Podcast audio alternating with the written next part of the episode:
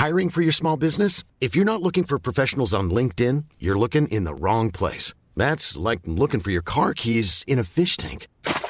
LinkedIn helps you hire professionals you can't find anywhere else, even those who aren't actively searching for a new job but might be open to the perfect role. In a given month, over 70% of LinkedIn users don't even visit other leading job sites. So start looking in the right place. With LinkedIn, you can hire professionals like a professional. Post your free job on linkedin.com slash people today. Life is full of what-ifs. Some awesome, like what if AI could fold your laundry? And some, well, less awesome, like what if you have unexpected medical costs? United Healthcare can help get you covered with Health Protector Guard fixed indemnity insurance plans. They supplement your primary plan to help you manage out of pocket costs. No deductibles, no enrollment periods, and especially no more what ifs. Visit uh1.com to find the Health Protector Guard plan for you. Hey there, it's Michelle Norris. I'm host of a podcast called Your Mama's Kitchen. When I travel, I'm usually looking for a way to find a taste of home when I'm not at home. And one of the things I love to do when I am at home is entertain. And Airbnb allows me to do that. When I was in California recently, I rented a house that had a great kitchen. And when we were sitting around the table, we we're all thinking, we're in someone else's house. Someone could be in all of our homes as well. If you have a home, but you're not always at home, you have an Airbnb. Your home might be worth more than you think. Find out how much at airbnb.com/slash host.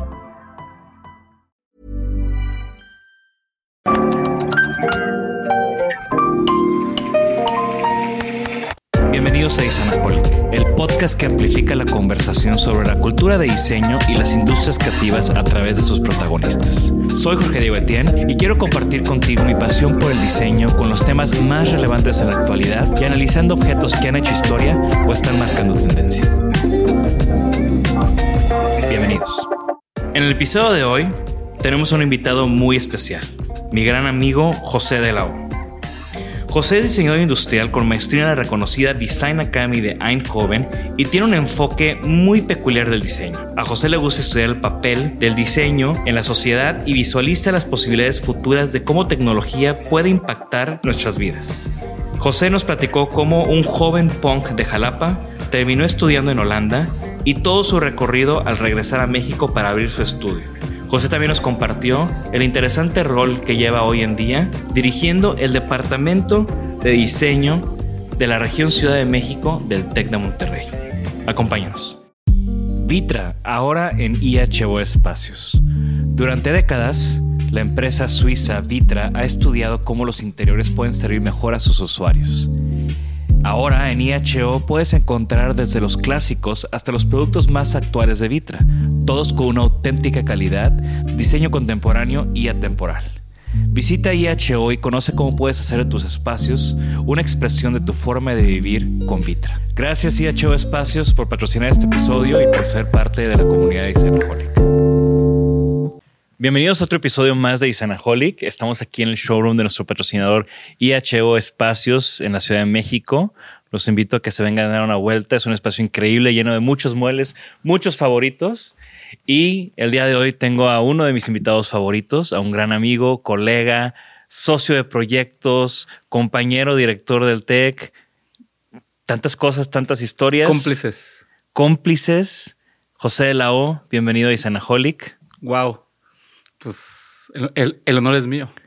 Oye, José, me vas a hacer batallar mucho en esta, en este podcast, en esta entrevista, yo lo sé, porque con los que más batallo son con los más cercanos. La gente que ya vio. Debe ser lo contrario. No, güey, porque si hay un tema ahí de. de ya, ya sé mucho. y también hay un tema de, de como que de alguna manera me rompen, ¿no?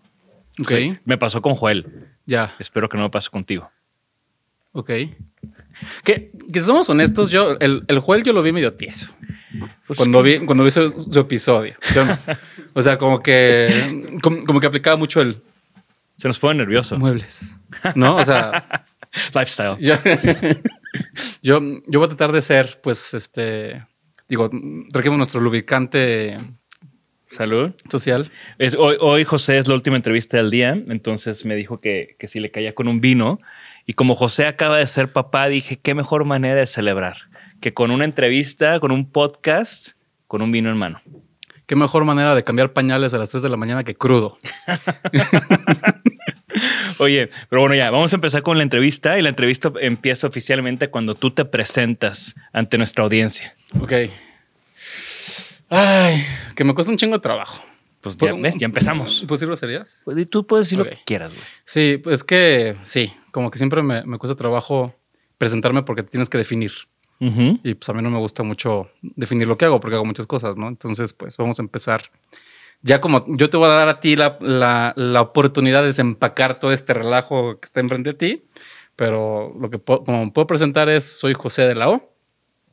Tengo un proyecto de un, un estudio de diseño y además soy académico con roles ahí que iremos desempacando. Excelente. José de la O, diseñador y académico. Eh, ¿Cómo empezaste? ¿Cómo, ¿Cómo llegó el diseño a ti o cómo llegaste tú al diseño? ¿Dónde creciste? Bueno, te digo, es difícil para mí preguntar tres cosas, güey, porque ya me las sé, todas. lo sé. Pero a ver, vamos a tratar de. Vamos a tratar de, contar la historia que nadie sabe. Ok, ¿no? la, exclusiva. Jalo. ¿Va? Eh, um, Cabe mencionar que la entrevista que tú me hiciste a mí en tu podcast fuera de contexto, comercial, todos vayan ahorita, suscríbanse fuera de contexto FSD Pod, eh, de Designaholic, desempacó un chorro de cosas y una historia, como que siempre las entrevistas y eso que daba eran de Jorge Diego, el diseñador, y nunca de Designaholic. Por eso me encanta esa entrevista, porque es todo este otro lado de cómo acabé aquí hoy haciendo este podcast contigo, por ejemplo.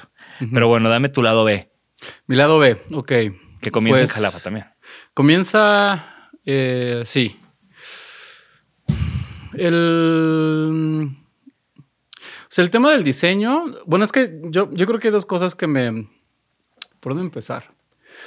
Es que una cosa es lo que haces y otra cosa es lo que te inspira a cómo haces lo que haces. ¿Me explico? Y yo creo que es más interesante, porque ya mucha gente me ha preguntado el diseño y la madre y pues todo eso. Pero creo que una parte, y, y, sobre todo ahorita que, pues que, nos, que, nos, que tú y yo nos dedicamos a esto de formar diseñadores, como que reflexionas, bueno, pues a mí cómo me hubiera gustado. Yo creo que una parte esencial es este, pues sí, cuando, como en los momentos que te van marcando, sobre todo cuando estás más joven, y joven me refiero 14 a, o sea, cuando ya, ya no eres un niño, pero tampoco no eres un adulto, ese inter. ¿no? Que eras de Que, ajá, que eras como entre punk y de que y rebelde y todo ese tipo de cosas. Porque es cuando, que es la sensación que yo más extraño, que es cuando permites que las cosas hagan que te explote la cabeza así, de que, de, de, de blow your mind up, ¿no? Y más antes que cuando tú y yo crecíamos, que no había tanta tanto accesibilidad a la información y a las cosas, descubrir algo era, era, era, Cristóbal Colón llegando a América, ¿no? O sea, cuando y más en, tú eres de Tampico y yo soy de Jalapa, o sea, güey, antes de internet, ¿cómo ibas a comprar un disco de que no salía en MTV? Ya sabes. Y se volvía como una obsesión de, de volverte muy esotérico en tus gustos, ¿no? Porque también te, te, definían como eres.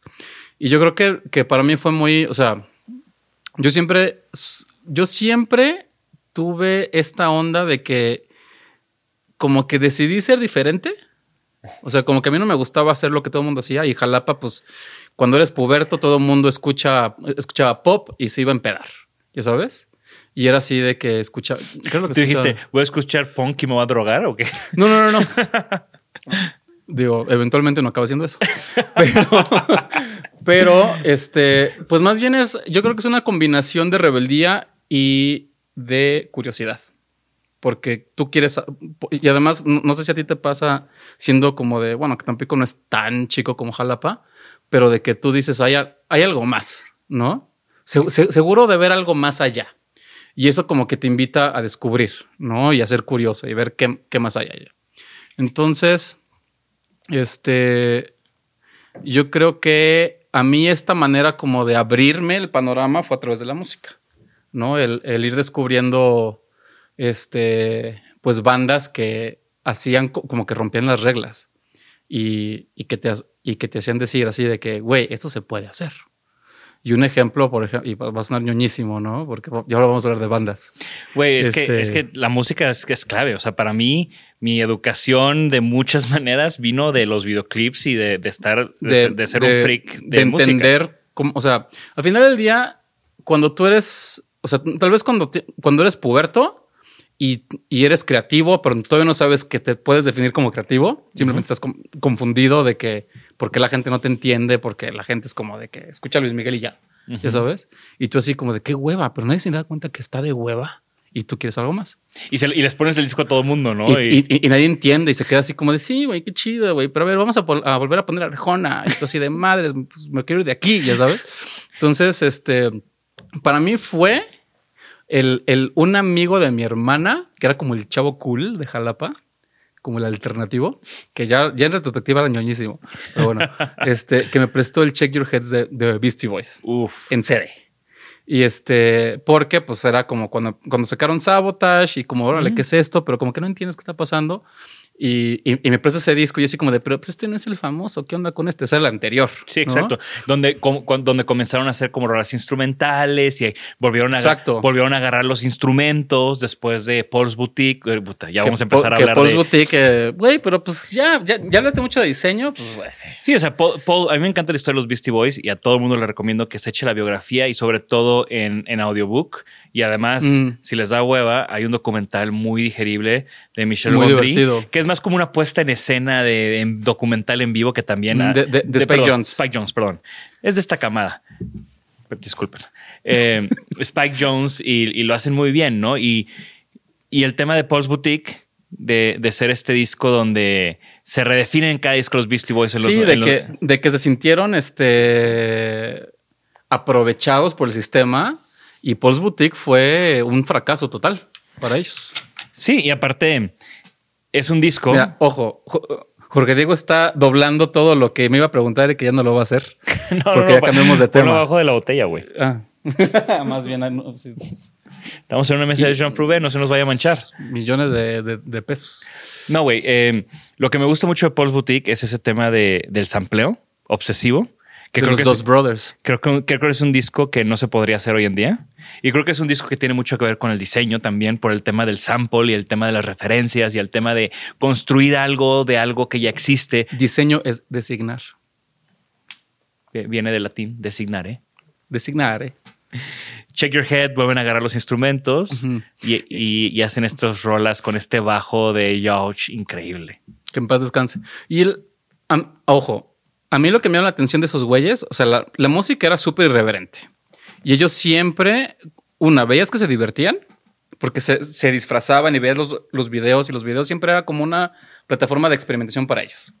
Pero además, ellos en vez de ser, ya sabes, como indulgentes y rockstarearle, y pues se, se divertían y se metían hasta los dedos, pero producían. Claro. Y no, y no digo producir de que producir música, de, de que hacían cosas. Claro.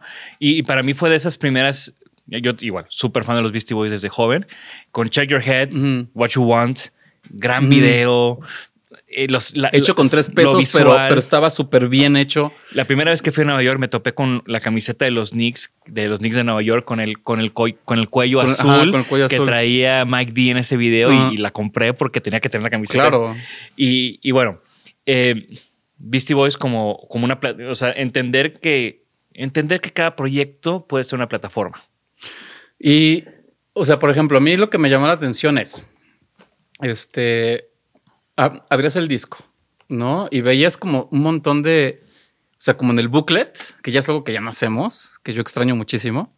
Este, y sí, o sea, pues ya en Spotify, pues ya porque hay un booklet, ¿no? Pero ab- abrías el booklet y era como conocer más a la gente que admirabas, ¿no? Porque te dejaba ahí, este, pues como pistas de quiénes eran ellos, ¿no? Y, Entonces, da- y darle un, un- un- algo visual a algo sonoro. Claro, porque pues te ponías los audífonos, eh, escuchabas la música y pues veías lo que ellos te ponían. Y no sé si, si tú te acuerdas, pero en ese disco, en la parte de atrás hay como un collage de, de puras fotos de sus amigos y de que veías a bebés y cosas como super out of context, pero Sí. que, que te triggereaban un montón de, de cosas. Y este, y te daba más curiosidad de quiénes son estos cabrones, ¿no? Porque es rap, pero no es este, pero no es el rap que tú medio entiendes, pero además tocan instrumentos. Y luego sacaron una revista y luego... Y la Gran Royal, que el, fíjate, cuando yo, o sea, yo, yo, yo eh, en Jalapa, eh, pues sí, que es como una ciudad pequeña, es culturalmente importante, pero culturalmente más hacia la tradición. ¿no? Más hacia como las artes, pues más hipiosas, hacia el teatro, la jara, exacto, ¿no? O sea, está cagado. Este, que la pasas muy bien, por cierto, pero, pero sí, como que, güey, nosotros éramos cinco skaters en Jalapa en el 90 y era así de que nos ubicaban en las fiestas, ¿no? Así, pues, y siempre llevas cochino, ¿no? Pues, el, el pantalón roto de hacer tanto olis y la madre. Y este, y cuando pues veías esto, era como una ventana a la gente que sí te pudiera entender, Ujú. ya sabes. Entonces, el, Y esta idea de que me tengo que ir a Los Ángeles. pues de que tienes que ir a donde sea, pero te tienes que ir de ahí. Y, y para mí ese irme fue, que suena también bien, bien ridículo porque ahí se ve el privilegio, fue irme de intercambio rotario, porque mi, mi- mi papá es rotario, y este, y el tema del intercambio rotario es de que, pues, ¿dónde quieres ir yo? Pues, o a Canadá o al Gabacho, porque ahí está el skate y ahí está el punk y ahí está todo lo que me gusta. Y me tocó Alemania.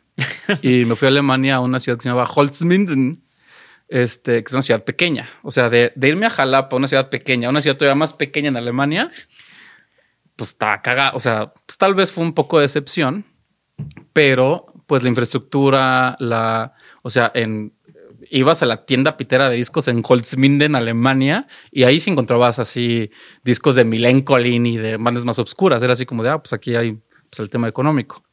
Y este, y ahí fue cuando, en cierta manera, como que ya tienes de, de primera mano el de que, güey, es que en Alemania ahí sí van a tocar los Beastie Boys. Y este, y yo me acuerdo que, pues sí, de que, de que me fui. Despacito. Deslabres despacito. Y este, y, y me entero de que, porque cuando me fui a Alemania fue en el 98, que fue cuando los Beastie Boys sacaron el, el Hello Nasty. Ujú. Para mí el Inter- mejor disco de esos güeyes. Intergalactic. Eh, Y, y me tocó así de que no, estoy de acuerdo, llegué. no estoy de acuerdo con esa afirmación. ¿eh? Ahorita lo, lo platicamos y te voy a decir por qué. Porque el Check Your Head está padre. El, el, el, el Ill Communications es buenísimo, pero la evolución, o sea, pero el punto máximo es, es Hello Sí, la, Nasty. la producción musical y maduración es Hello Nasty. Mm. Pero la explosión, el, el- Es depende de qué es lo que tú buscas. O sea, yo siento que Check Your Head, perdón, que Ill Communications es como un muy buen segundo capítulo de, de Check Your Head. Son casi dos discos iguales. Hasta hay canciones que pueden estar en, en- en el otro, pero Hello Nasty es otro pedo. O sea, Sí. güey, Lee Scratch Perry toca, o sea, canta en ese disco y luego tienes una balada No, y, y- luego tienes clásicos Beastie Boys. pero Hasta cambió mucho dicen- porque ya, ya ahí fue el primer disco que hicieron con Mixmaster Mike. Sí, pero yo no sé si él tuvo tanto Tiene mucho más scratching y más Sí, pero bueno, pero DJ Hurricane, uh, Hu- Hurricane, era como ese rol. Era- o sea, siento que para los Beastie Boys no, no es tanto el DJ, sino es el productor. Que, era, que era Mario Caldato. Güey, datos. Y, y- y bienvenidos al podcast de dos, Aquí, aquí todo el mundo ya está buscando, ya, ya se está metiendo a Elena. dos, gro- gro- dos, eh, two grown up men eh, hablando de los Beastie Boys. Sí. Olvídense de diseño. Pero bueno, para ya, pa- para, para, para no aburrir a la banda, porque estamos hablando de mí, ¿verdad? Entonces, este, eh, el, el punto es Alemania. que, que, que en Alemania, pues de repente ve, o sea, pude, ojo, y, y uno evoluciona y uno también evoluciona su gusto musical. Eso lo quiero poner en, ¿no? Los lo- lo- los sigo escuchando de otras bandas que no. Pero el, cuando eres de Jalapa, que no se paran ni, o sea, que nada más se para Alejandra Guzmán. ¿no? Al palenque. Al- ajá. Y, y de repente tú de puberto, así de 17, 18 años, por primera vez puedes ir a un concierto de Beastie Boys, el, el Hello Nasty World Tour, que nada más lo, lo veía así que. ¿Fuiste? sí. Que el escenario giraba Sí. centro. Oh, Güey, era así de que neta de mis. Ahí tengo la playera del concierto que se la voy a dar a Julia. ¿Ya sabes? Este, y sí, fue. Y, y justo como lo soñé, así fue. Y, o sea, yo, yo me acuerdo que cuando fui, me eché como cinco Red Bulls de putazo porque yo le iba a dar todo. Y, esa, y, y, y después del concierto ese día no dormí, porque me tuve que ir a... Es que no te platicé la historia. El punto es de que yo vivía en Holzminden, que está al norte de Alemania, y los Beastie Boys iban a estar en Berlín. Entonces, yo de puberto y siete años, pues yo me lancé solo a Berlín. Un fin de semana me llevé mi, mi patineta, mi, mi, mi, mochila y mi, y mi boleto de- del concierto. Y me fui, los, y, y- y me fui solo. Y este... Y pues sí, era así como de que los güeyes salieron todos uniformados con, con sus overalls de, Dickies. de, de Dickies y con sus gorras de, de DC Shoes, que para esa época era así como, güey, todo lo más, lo, lo que más admiras y lo más cool, esos güeyes lo tienen ahí. Y este... Y era sí, ese escenario al centro de la arena y giraba y no Sí, paraba. o sea, el, eh, era loquísimo porque primero tocó una banda que no me acuerdo quién es, que todo el mundo así con, ay, qué chingón, ya, púrale. Y este, y de repente se, se sube un vato, luces prendidas en la arena, ya sabes, y se sube un vato y de repente quita así una madre, dos turntables y de repente así de, y era Mix Master Mike y, y empieza a escrachar. por, min- por 15 Y- minutos. Y, y- luz prendida, güey. Y, todo, y el güey así como de que, ay, todo el mundo así de, ay, güey, a huevo, ya, pues ya empezó, ¿no? Pero todavía no empieza. Y ya, The Beastie Boys. Y es cuando se apaga la luz y pues, y, va- y- y vale más. O sea, donde estabas aquí, automáticamente pasaste acá por toda la banda que te empujó. Y Oye, ya quiero, que increíble. ya quiero que sacar el podcast y vamos a escuchar Beastie Boys. Ujú.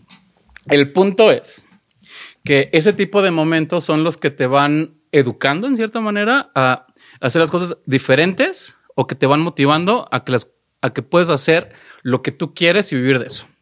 Y ese fue un chip. O sea, yo creo que los ingredientes que todavía trato de, y es algo que yo también trato de empujar ahora que, que soy profe de diseño, es que al final del día lo que tú puedes ofrecer no son tus habilidades, no eres qué, qué tan bueno eres en Rhino, no es este, qué tan, este, qué sé yo, cuán- cuántos diseña- diseñadores te memorizas o qué sé, es quién eres.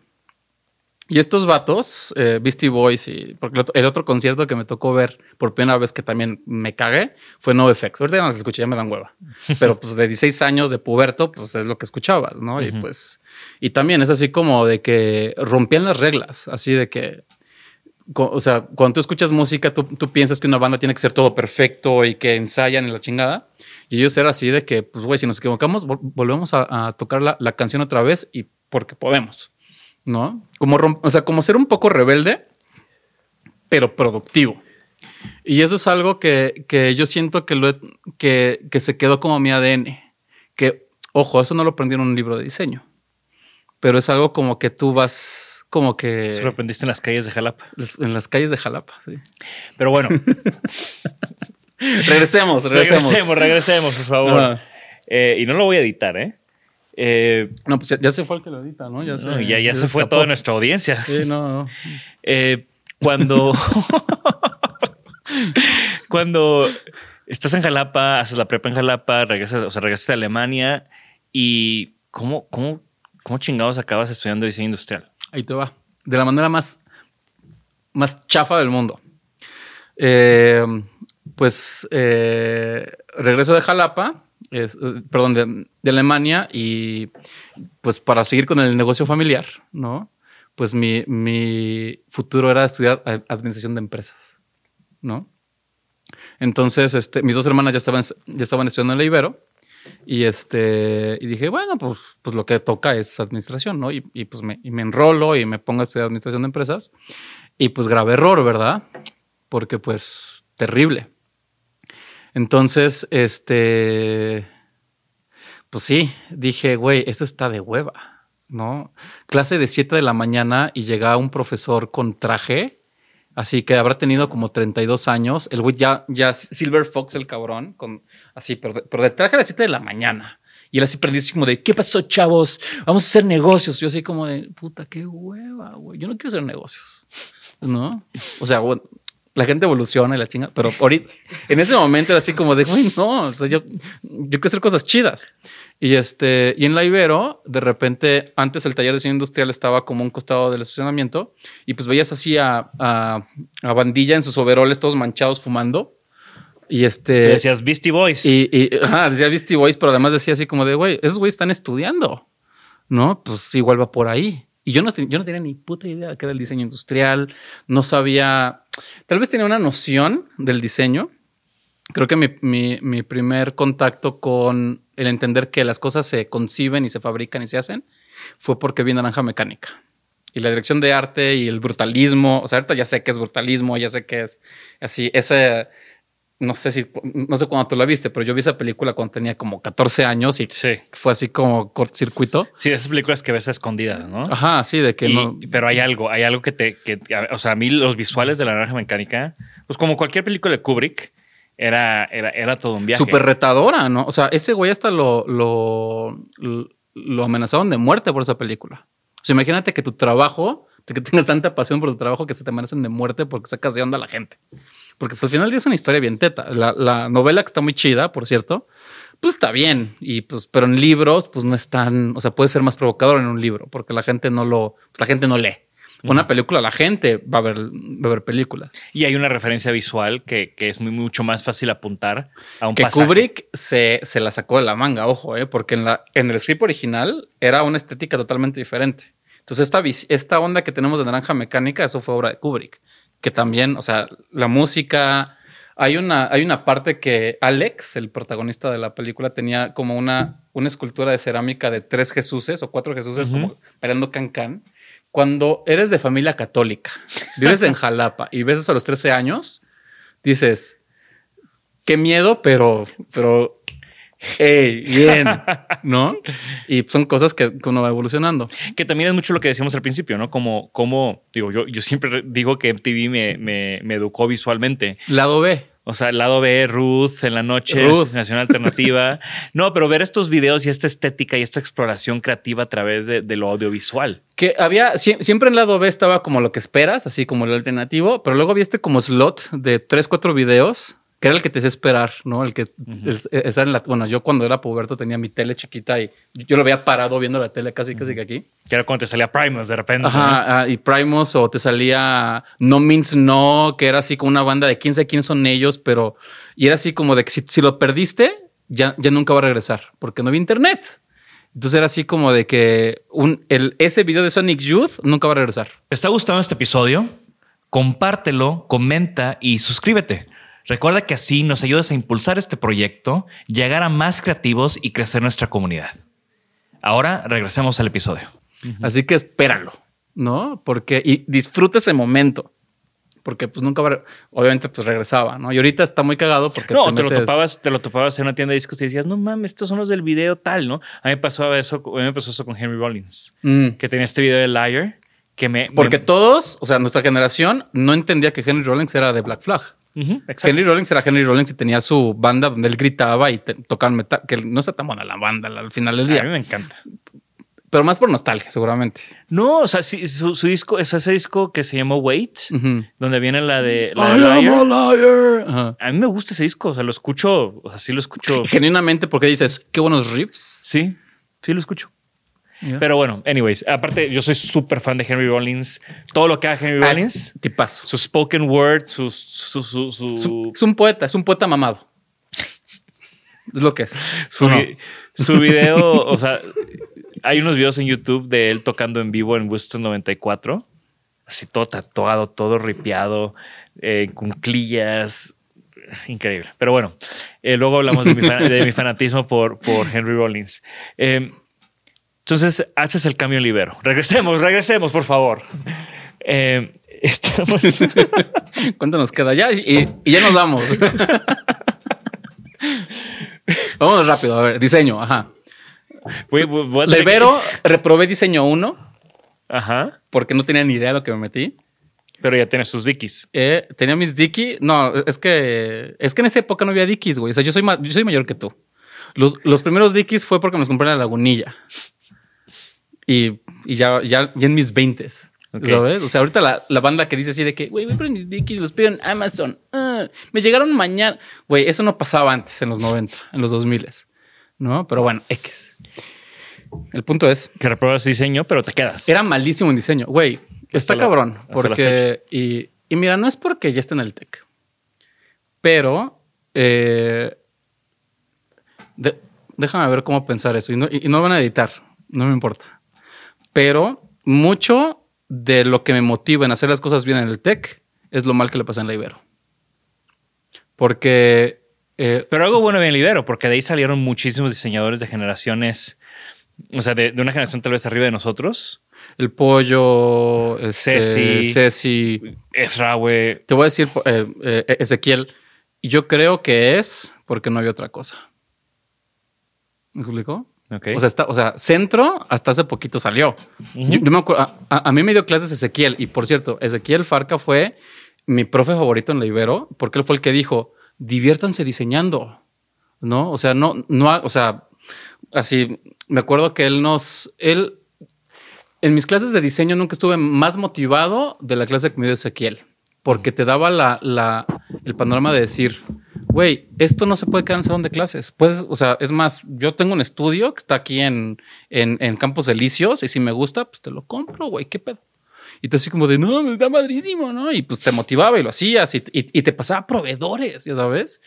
O sea, ahorita que me pongo a pensar, mis profes de la Ibero, pues ni tenían ni idea. Eran como güeyes así de que pues, tenían que dar clases porque era lo que, pues, pues, porque no armaron otra cosa.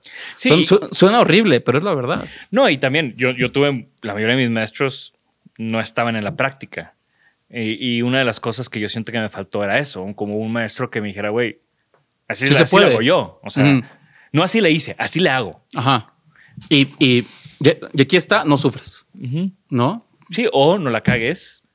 O sea, yo lo, mucho lo que yo a mis alumnos es, tú ya eres diseñador. Claro. O sea, tú ya estás construyendo. Que eso, eso también fue, o sea, si hay algo que yo me arrepiento de mi carrera universitaria, es que yo me esperaba. Así, o sea, como que mi, mi mindset era, hasta que acabe la carrera, la vida va a empezar, no antes. Grave, Grave error, error, exacto. grave error, porque no sabes el tiempo que perdí, Igual, ¿no? igual acá. Y este, y, y es algo que les digo a los chicos, así como de hoy, y eso no se los he dicho, ¿no? A ver si alguien lo escucha. Pero sí, o sea, yo me acuerdo que, o sea, mi, mi portafolio de la universidad, horrible. Hice pura mamada, que no servía para nada, que, que está ahí por ahí arrumbada. Son, son- ¿Vamos bien o son tres minutos que nos quedan? Ah, ok. Este, pero bueno, X. ¿En qué estábamos? A ver, tú estabas en Libero. Eh, Ezequiel fue un buen maestro. Es la última, es la última. Tú, Ezequiel fue uno de tus maestros favoritos del Ibero. Ezequiel Farca, gran diseñador. eh, pendiente de que esté aquí en el podcast. Espero que no vea este episodio porque igual y luego no quiere venir. Eh, Va a venir, va a venir. y, Él, él no va a traer esto, tú, tú- tú se lo tienes que poner.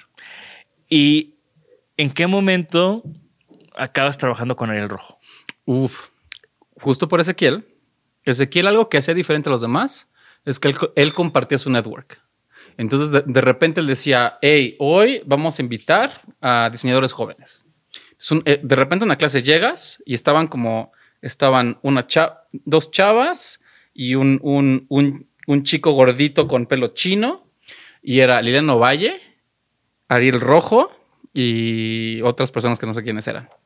y de que, de que les dijo, oigan, vengan a platicarle a la banda lo que están haciendo. Y pues imagínate, Liliana Valle antes del RCA, o sea, Liliana Valle antes del RCA, cuando ya había hecho sus escalones. Sí. Y ella platicándote como, no, pues es que a mí me, gu- o sea, Liliana Valle, que yo creo que es como de las mentes más sublimes del diseño en el mundo y de que entiende el diseño, o sea, como la cultura mexicana a través del diseño increíble, pues hablándote así de que, pues decidí hacer estos escalones porque me recordó, eh, porque es bien padre cuando tú en la escuela te pones a platicar en los escalones. To- Todo el mundo tiene esa experiencia. Ella lo convirtió en un objeto que en los 2000 era como de porque en ese momento en diseño o hacías o la tirada era coches o POP y no era divertirte.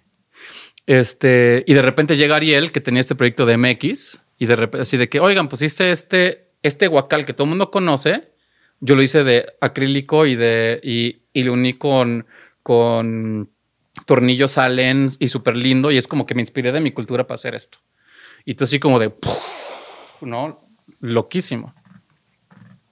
Y este, y entonces cuando, y yo pues bien, bien naif, en esa época yo, yo fumaba cigarro. Y este, y después de la plática le dijo así a, a- Ariel, oye, este fumas, bien, te vamos a platicar. Y, y así, sí, mi chavo, pues yo no fumo, pero ahora le va. Y le dije, oye, pues quiero trabajar contigo. Y me dice, pues, pues cáile, ¿no? Este, tienes tu ayuda, vente. ¿Y estaba en Tlaxcala ya? Y estaba en Tlaxcala. Estaba en ese espacio, pero él lo compartía con dos arquitectos, una austriaca que se llamaba Ulri y este y alguien más. Y en esa época Ariel tenía una PC y una Mac. Y este, y a mí me tocaba como hacer cosas en la PC Rino. Era antes de que Rino estuviera en Mac. ¿No? Y hace tantos años, ya sabes. Y entonces, pues había proyectos que era así como de que hacías algo en, en, la PC y la exportabas y, la, y, hacías en Illustrator y así te ibas, ¿no? Porque no había esta onda de que pues, todo PC. Y este, pero sí, o sea, justo fue de que Ariel me, me, me invitas a, a ser intern. ¿Cómo en qué año fue eso? 2006. No. Mil, sí, 2006. 2006. A ver, o sea, yo, yo, me gradué de huevón. O sea, yo, yo me gradué como a los, como a los 27 años. Eh, yo también no te Sí, o sea, pues ahorita yo, yo, veo a la chaviza que se graduó a los 22 y de que no va a hacer, que no sé qué hacer, güey, chill, ¿no? O sea, o sea, y para hacer como un leap para temas de tiempo, yo siento que mi, que mi carrera empezó a los 30 de diseño. Pero no te estás brincando Holanda, ¿o sí? Pues un poquito, porque yo siento que la maestría es como una formación, pero es una formación que tú estás como. Pero a mí se me hace muy interesante eso. O sea, no hay que brincarlos, Ok. Porque estás en México en, un momento donde no había tanto acceso a información, donde no. Sí, que, te peleabas la wallpaper en Sanborns. Ajá, que te peleabas la wallpaper en Sanborns, además de que costaba una millonada. Y todavía. ¿Y, y, cómo es que, que, conoces Design Academy en Eindhoven? Ahí te va. Un, un acierto de la Ibero. Hicieron como un festival de diseño y trajeron un montón de gente, entre ellos a Heisbacher. No mames. Y yo, yo, no sabía quién era pinche Heisbacher, pero llega este vato, este güey canosón con, con, con lentecitos que él le hizo. Él, él, se hizo sus lentes con tubo de acrílico, hazme el favor. Y él empieza a hablar de, esos proyectos súper divertidos. O sea, no sé, hay uno que siento que fue que él me, que ahorita lo describes una tetada, pero de que no sé para qué aeropuerto hicieron un, un perfil de una rama y en Rino le hicieron revolve y la construyeron. Y ya. y, pero en esa época era así como de, güey, hicieron algo así, o sea, como que de, pum, o sea, super dry. Y ahí fue cuando dijo, ah, y por cierto, pues yo llevo esta, esta, esta maestría que se llama IM, eh, eh, antes se llamaba Contextual Design on Context. Y este, y pues hacemos este, este pedo de drog. Es que, o sea, te lo vendían como que era un ticket para participar. O sea, que si haces la maestría, participas en drog. Y pues dije, güey, pues está poca madre. Y tenía como mucha relación con lo que se él. Claro, o sea, era este tema late 90s, early 2000s de un diseño muy...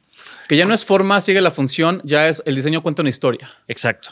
Y tiene ahí un, guiño, ¿no? O sea, hay, ahí como un, un, toque de, humor, un comentario. Eh, algo off.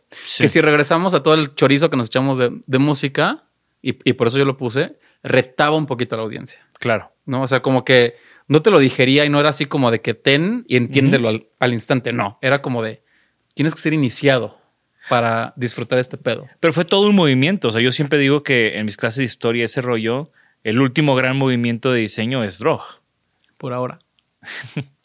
y dato curioso, ahorita que estaba hace, hace un, mes que estaba, un par de meses que estaba en París con Fernanda, estábamos tomándonos una, una cerveza afuera de de un museo de modas en el patio y, en eso veo a Heisbacher. Ah, no sé. Tiene 80 años. A, 10 metros, ¿no? Con, con una señora, supongo que su esposa, impecable, vestida, holandesa, cool. Y te voy a decir algo. Cuando, para tu boda, cuando yo te pregunté si puedo ir de, traje sin camisa, es porque yo una vez vi a Heisbacher eh, con, con, traje y camisa y dije, güey, qué buen look, qué cómodo pues, designer wedding, pues, ¿qué tal ahí va? Pero pues me dijiste que no, que era con corbata. Güey, boda regia. Oye, no, y lo veo a 10 metros y yo de que, y de que Fernanda, ahí está Icebacker. Obviamente se, me cogió y me dijo, ¿quién? y yo, el fundador de Drog. Y me dice, ¿por qué no vas a saludarlo? Y yo, no, ya, ya está ruco, ya no le quiero fanat. Yo no, y no le quiero como intenciar. Él es tipazo, súper mamón, si es tu profe. Ajá. Pero, o sea, y, y- y mamón no como tú y yo que hacemos sufrir a la gente. Es, es, es mamón de que no te pela. No, mi, mi- mi reflexión fue, a ver, güey, si te topas un diseñador en un evento de diseño, pues sí ve y salúdalo y así. Pero si está con su esposa Pues, chileando... güey, tampoco no es Bradley Cooper, güey. Que están acostumbrados a ese pedo, ya sabes. O sea, pues, Sí, por eso, como que dije, no, no es el momento.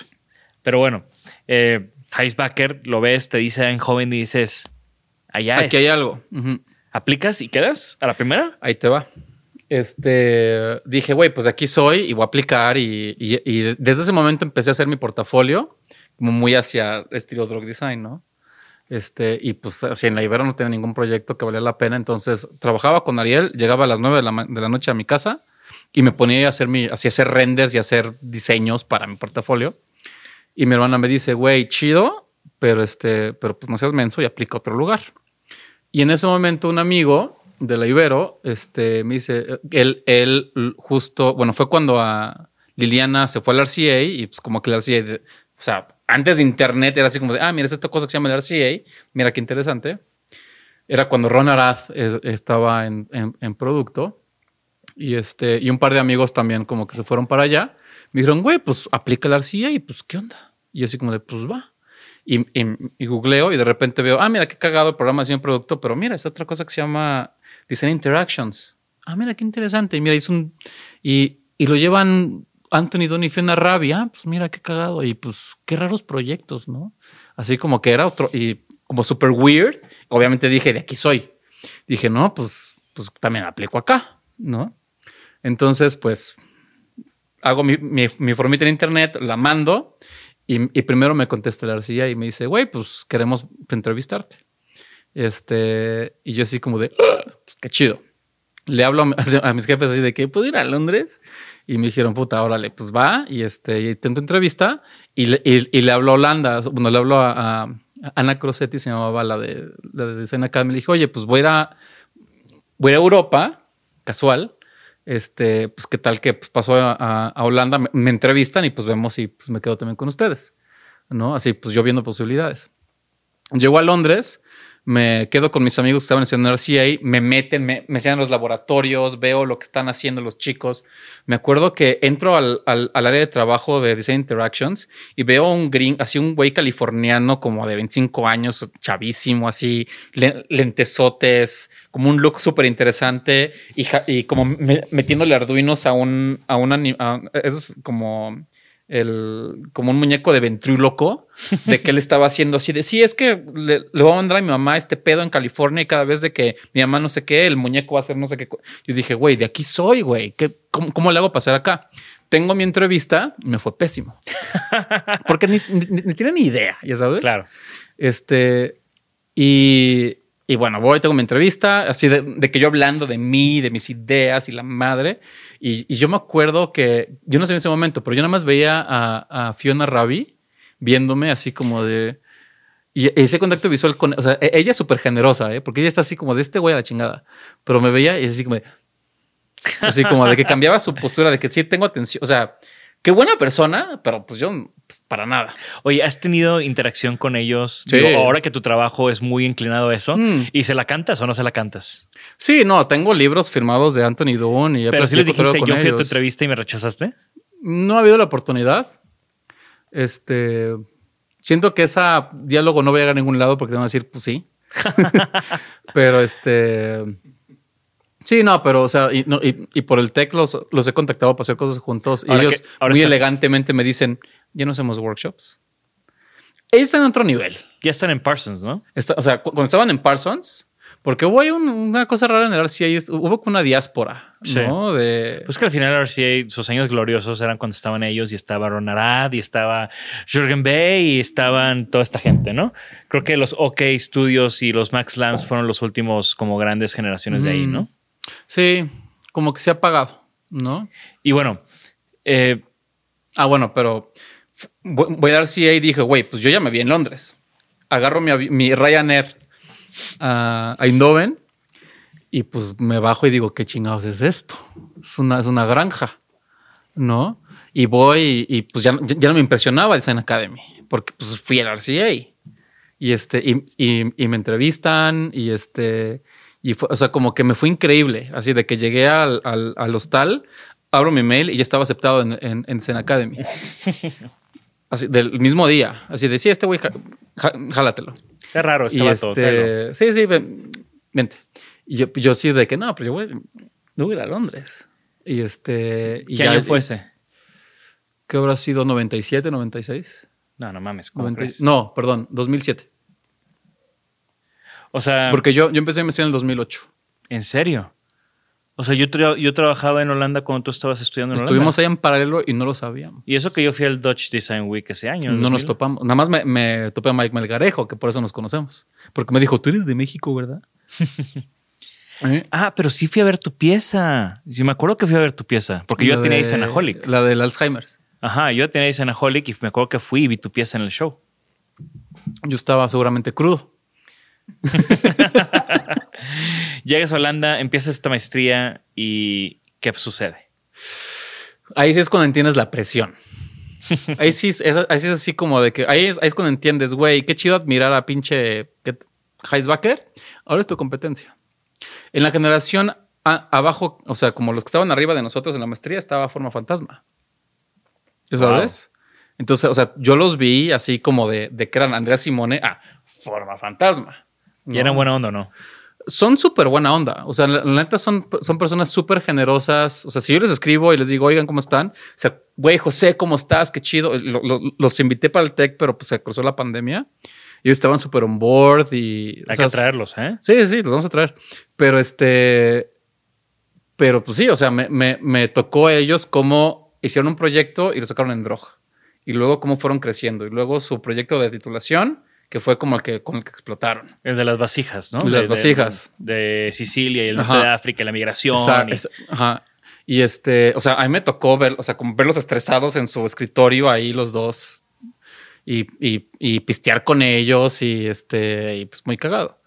Y este, que también eso suma la presión, porque es así como de, ah, pues mira, ve, est- estos güeyes que se llaman forma fantasma, ve lo que hicieron, pues uno, la escuela espera lo mismo que tú.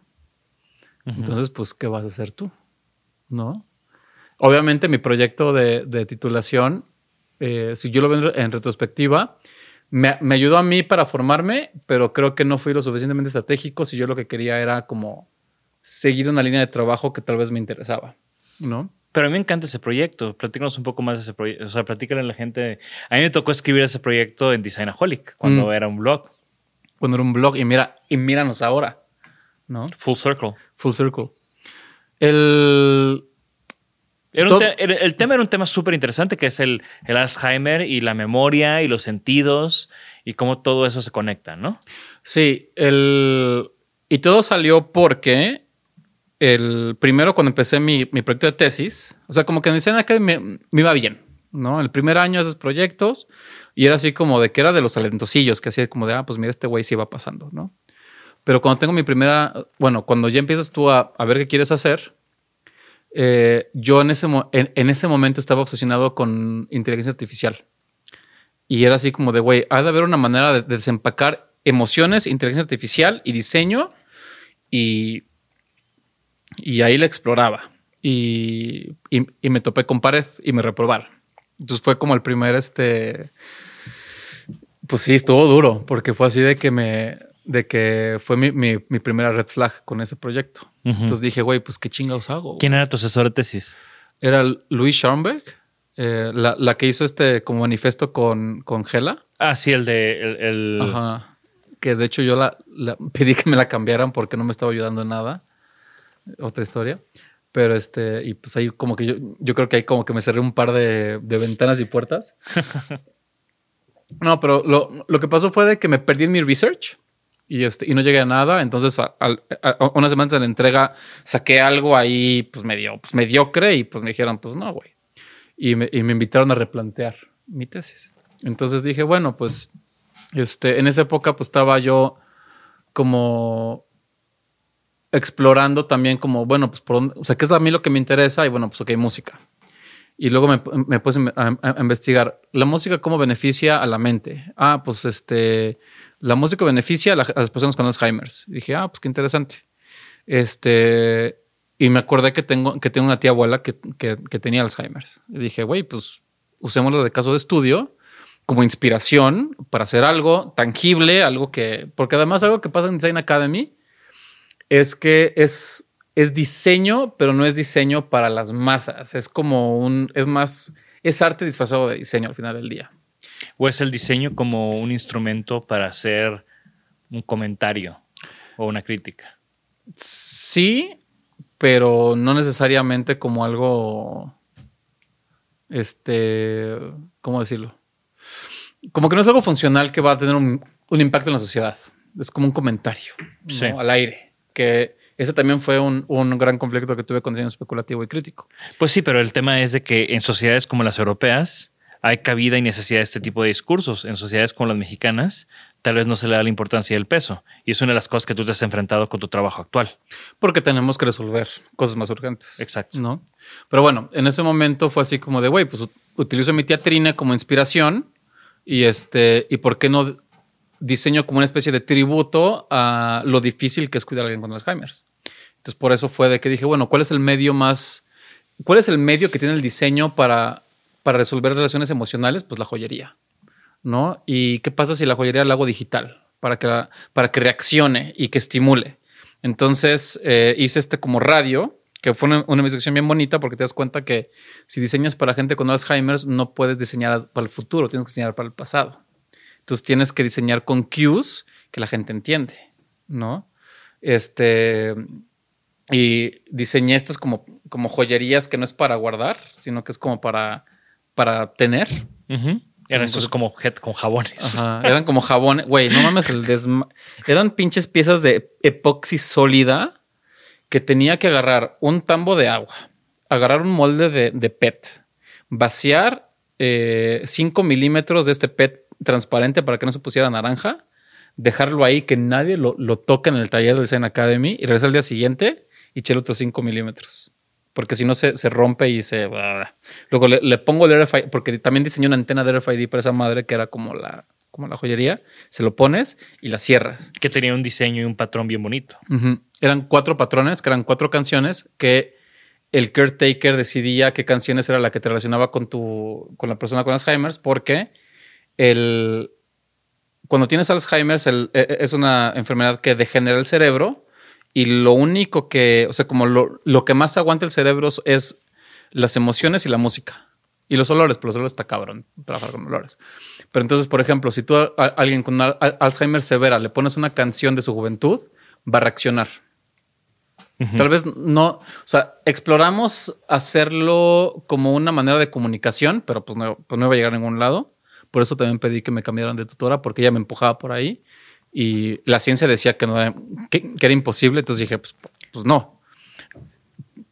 En, editorialmente iba a ser eh, espectacular, pero era como apostar a algo que no iba a jalar. Y, O sea, no, no- no era honesto. Entonces, por eso también decidí como que no, pues con, con Luis Schoenbeck, bye. Y este, y pues ya, Quemando raza aquí en el podcast, ¿eh? pues, eh, ella no lo va a escuchar. No habla español.